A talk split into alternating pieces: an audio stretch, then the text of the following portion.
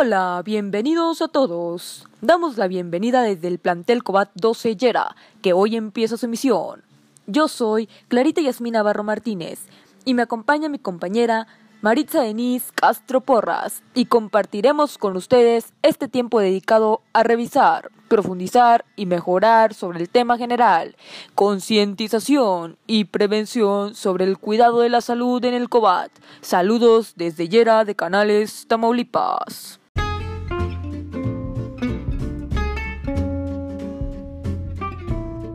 En este podcast hablaremos sobre el tema del COVID-19 ya que es una enfermedad que hoy en día se está presentando mucho.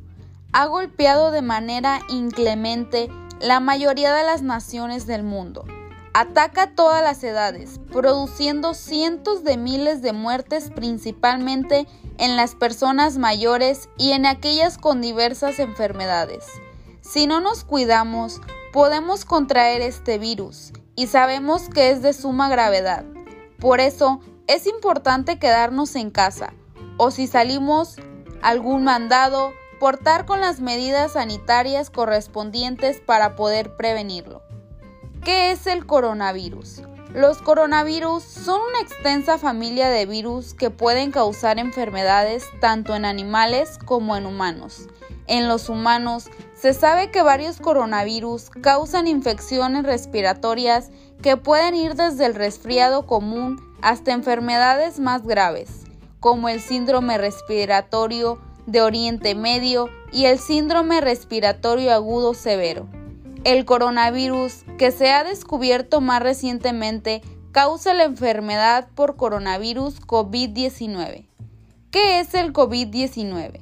La COVID-19 es la enfermedad infecciosa causada por el coronavirus que se ha descubierto más recientemente.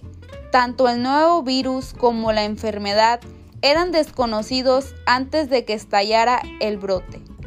El inicio del contagio fue el 17 de noviembre del 2019, donde inició en Wuhan, Hubei, China. Vacunas que hasta hoy en día hay ante este virus son Moderna, de Estados Unidos, tiene un efecto del 94% en la prevención del COVID-19. Su uso son dos dosis. Sinovac proviene de China. Su eficacia es del 78 al 90%. Contra el SARS-CoV-2 se requiere de dos dosis. Pfizer proviene de Estados Unidos y Alemania.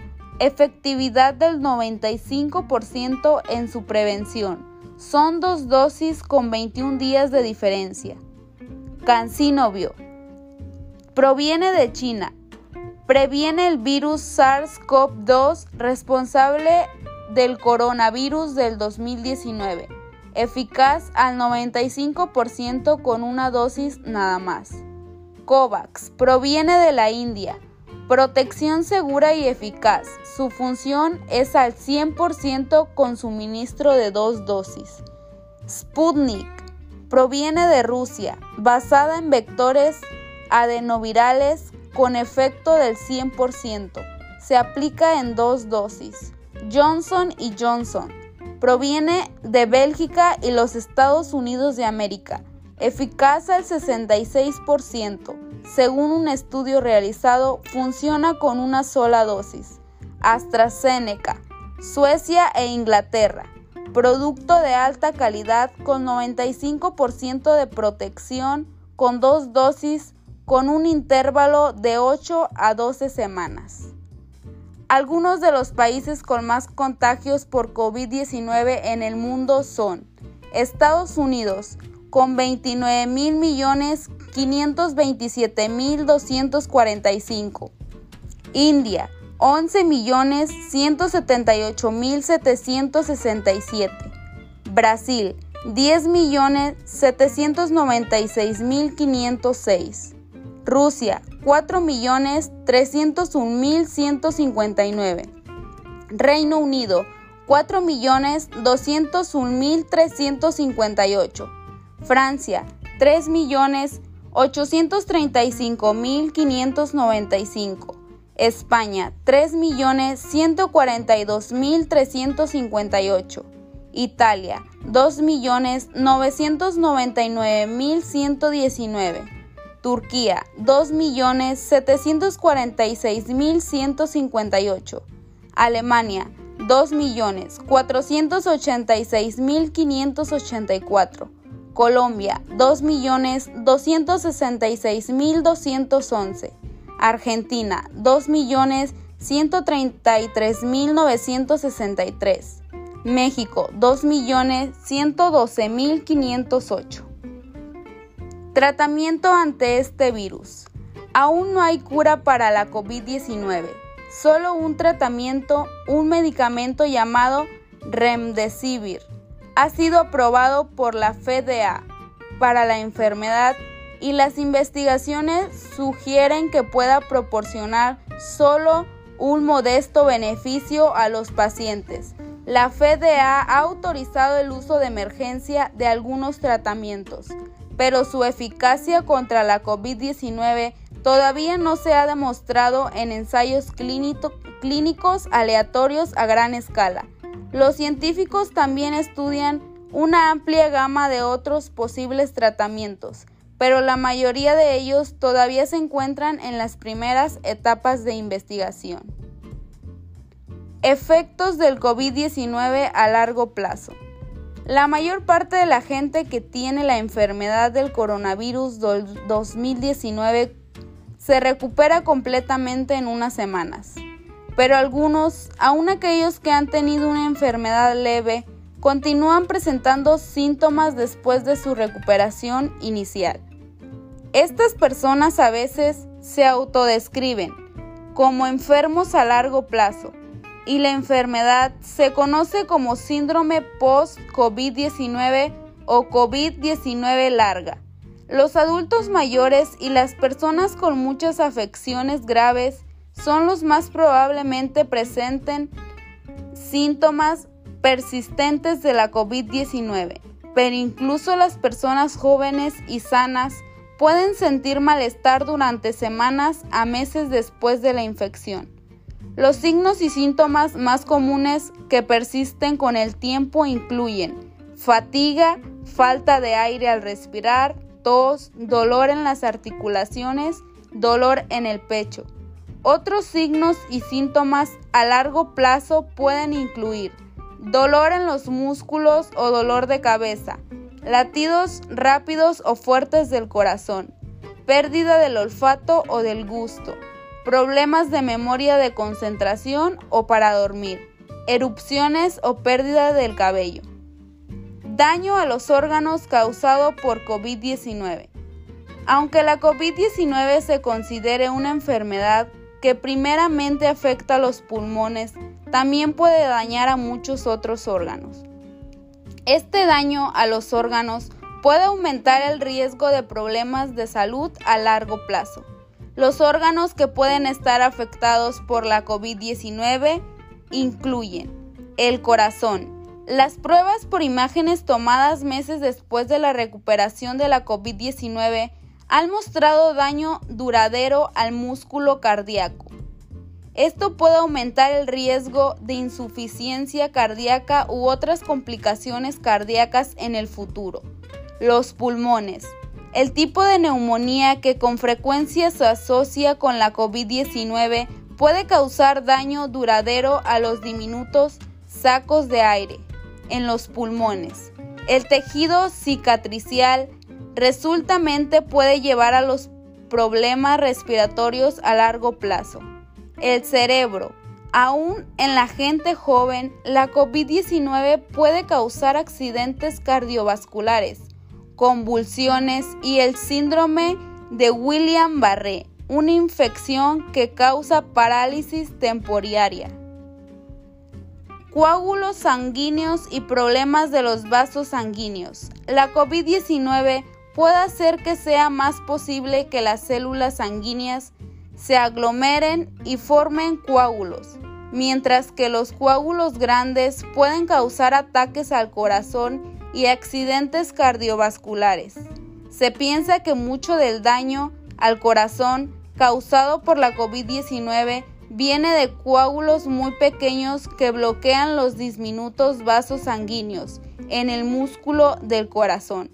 Otras partes del cuerpo afectadas por los coágulos sanguíneos incluyen los pulmones, las piernas, el hígado y los riñones. La COVID-19 también puede debilitar los vasos sanguíneos y hacer que tengan fugas, lo que contribuye a problemas posiblemente duraderos con el hígado y los riñones.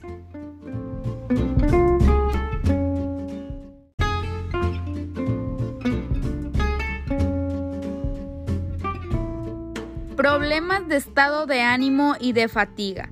Las personas con síntomas graves de la COVID-19 con frecuencia necesitan tratamiento en la unidad de cuidado intensivo de un hospital, con asistencia mecánica, como la de un respirador para respirar. Simplemente sobrevivir esta experiencia puede hacer que más tarde una persona tenga más posibilidades de desarrollar síndrome de estrés, postraumático, depresión y ansiedad.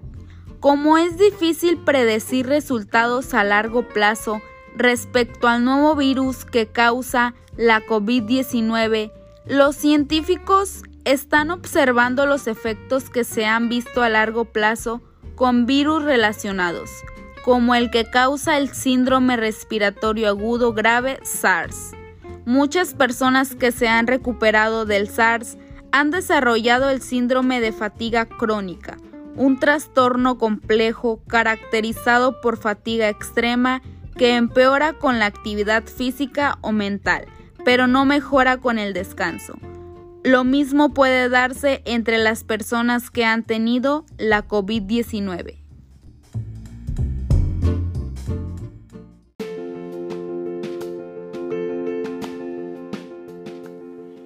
Y seguimos con esta conversación. ¿Te has preguntado cómo se propaga el COVID-19? Es una enfermedad causada por el virus SARS-CoV-2 que se propaga entre las personas principalmente cuando una persona infectada está en contacto cercano con otra persona. El virus se puede propagar a través de pequeñas partículas líquidas expulsadas por una persona infectada a través de la boca o la nariz al momento de toser, estornudar, hablar, cantar o resoplar. Estas partículas líquidas tienen diferentes tamaños, desde las más grandes, que son llamadas gotículas respiratorias, hasta las más pequeñas llamadas aerosoles.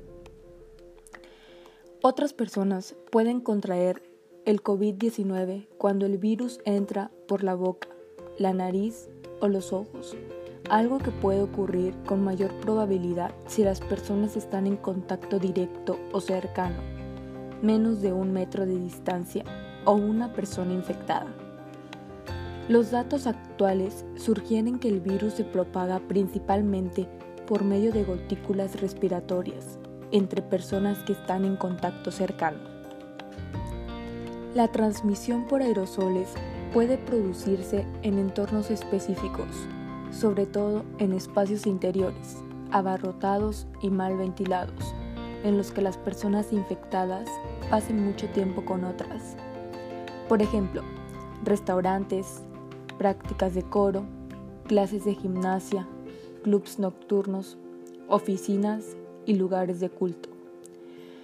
Se están realizando más estudios para comprender mejor las condiciones en las que se produce la transmisión por aerosoles fuera de los centros médicos, en los que se realizan procedimientos médicos específicos llamados procedimientos generadores de aerosoles. El virus también se puede propagar cuando personas infectadas estornudan o tosen sobre superficies u objetos, tales como mesas, picaportes o pasamanos, o cuando tocan estas superficies. Otras personas se pueden infectar al, tocar estas superficies contaminadas y luego tocarse los ojos, la nariz o la boca sin antes haberse lavado las manos. ¿Cuáles son los síntomas del COVID-19? Afecta de distintas maneras en la función de cada persona. La mayoría de las personas que se contagian presentan síntomas de intensidad leve o moderada y se recuperan sin, necesidad de hospitalización. Los síntomas más habituales son los siguientes. Fiebre, tos seca, cansancio. Otros síntomas menos comunes son los siguientes. Molestias y dolores.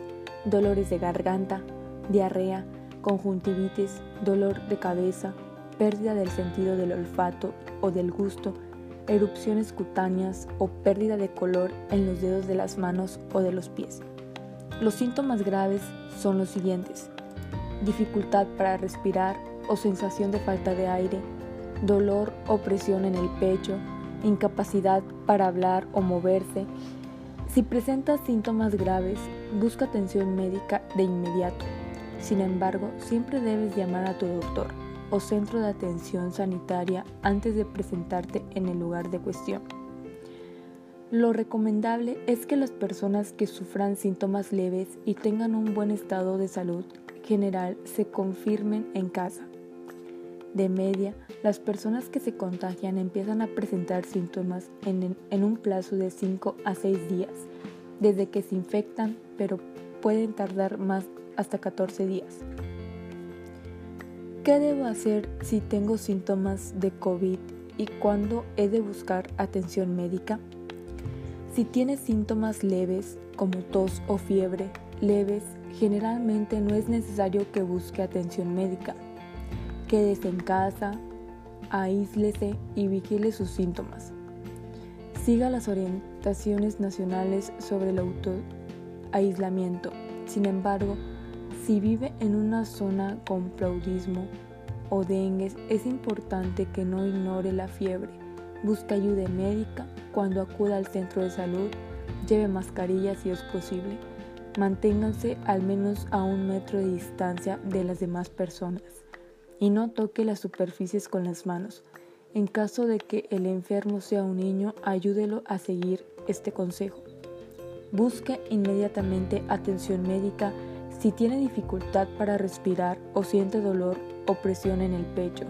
Si es posible, llame a su dispensor de atención de salud con, con antelación para que pueda dirigirlo hacia el centro de salud adecuado.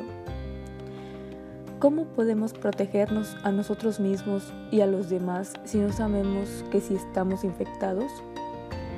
Practicar la higiene respiratoria y de las manos es importante en todo momento y al momento forma de protegerse a sí mismo y a los demás.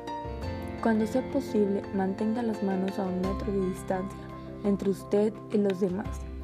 Esto es especialmente importante si está al lado de alguien que esté tosiendo o estornudando, dado que es posible que algunas personas infectadas aún no presenten síntomas o que sus síntomas sean leves Conviene que mantenga una distancia física con todas las personas si se encuentra en una zona donde circula el virus del COVID-19.